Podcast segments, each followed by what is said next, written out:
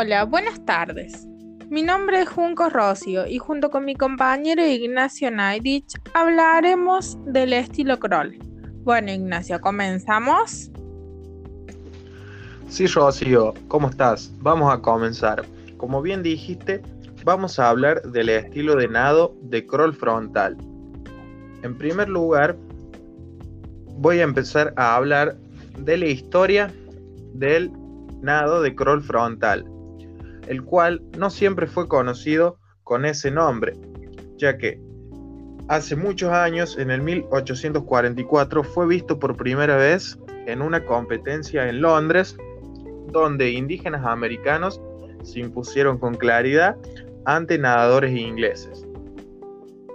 Pasaron los años y entre 1870 y 1890, John Arthur Truxham fue quien popularizó un estilo de nado con levantamiento de brazo que había visto de indios sudamericanos y lo enseñaba combinando con una pata de tijera convencional.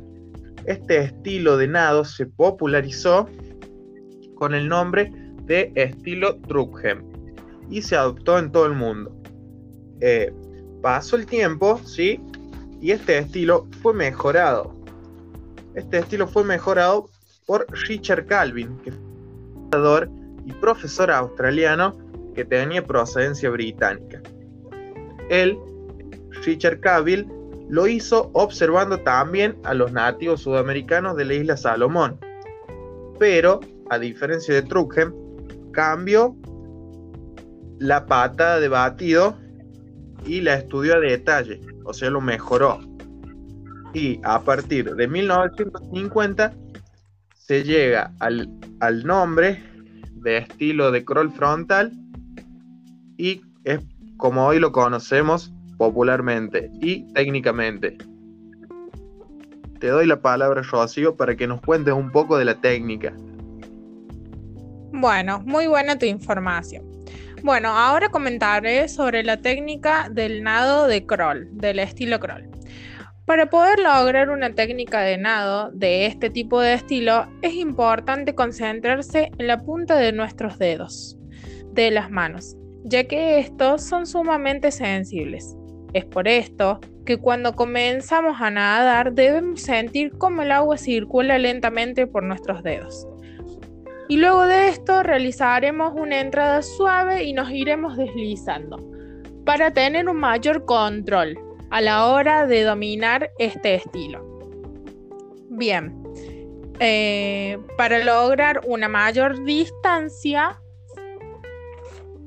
venga, para lograr una mayor distancia es necesario mantener el impulso con la menor cantidad de esfuerzo posible. Por ello, es sumamente importante centrarse en que la punta de nuestros dedos debe entrar en el agua antes que nada. Una vez que nuestro brazo ingresa por completo, debemos alcanzar 10 centímetros y estirar por debajo del agua.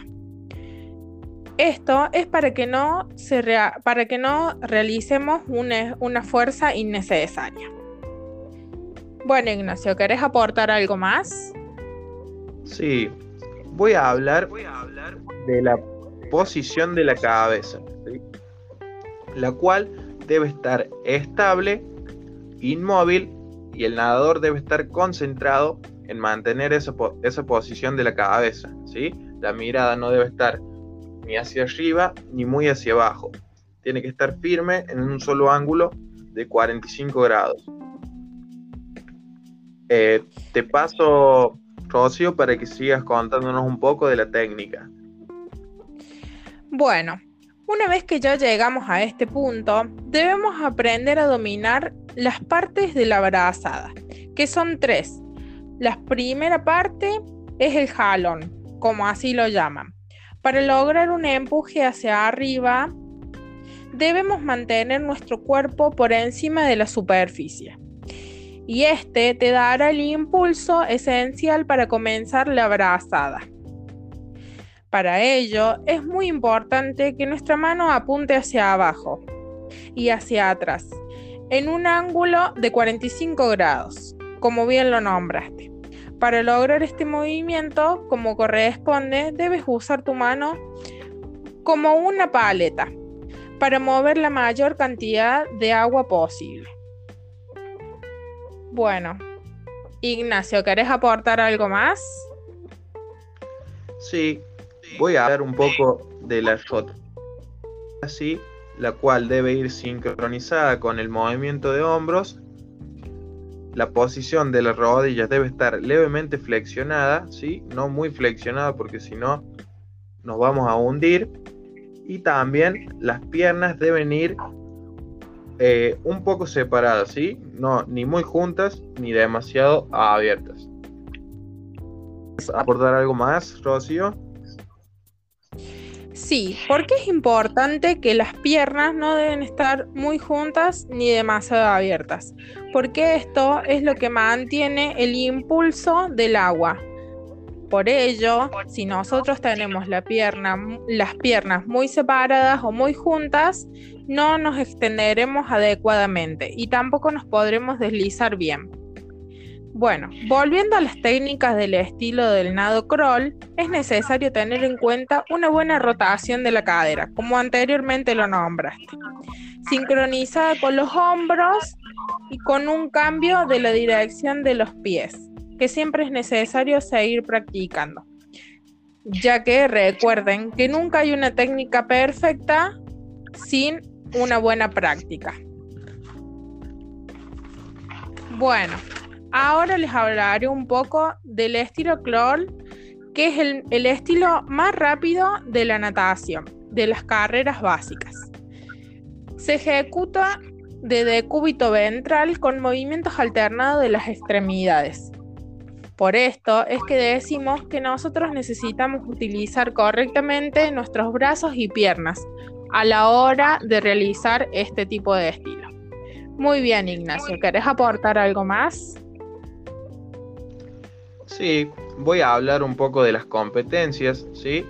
Actualmente el correr frontal está regulado oficialmente por la Federación Internacional de Natación, su abreviación es FINA y algunas de las competencias son nado estilo crawl de 50 metros, 100 metros, 200 metros, 400 metros, 800 metros y 1500 metros. Todo esto en categoría masculino y femenino. Te paso la palabra si quieres aportar algo más, Rocío. Muy bien, sí, quería aportar que mantener una recuperación relajada es la base, la base de todo en lo que es la técnica del estilo crawl. Ya que si nosotros no mantenemos una respiración adecuada y nos agitamos de más, perderemos el impulso. Bueno, Ignacio, ¿tenés algo más para aportar? Creo que ha sido muy bueno los datos que hemos dado y no me queda más nada. ¿Vos querés aportar algo más? No, me parece que ya está todo completo. Eh, los datos que dimos, como bien lo dijiste, así que culminaremos con, con nuestro con nuestro podcast. Muy bien, muchas gracias por escucharnos y acuérdense siempre que no existe una técnica perfecta y siempre se necesita mucha práctica. Nos vemos la próxima. Muy bien. Chao. Gracias por escucharnos. Nos vemos la próxima.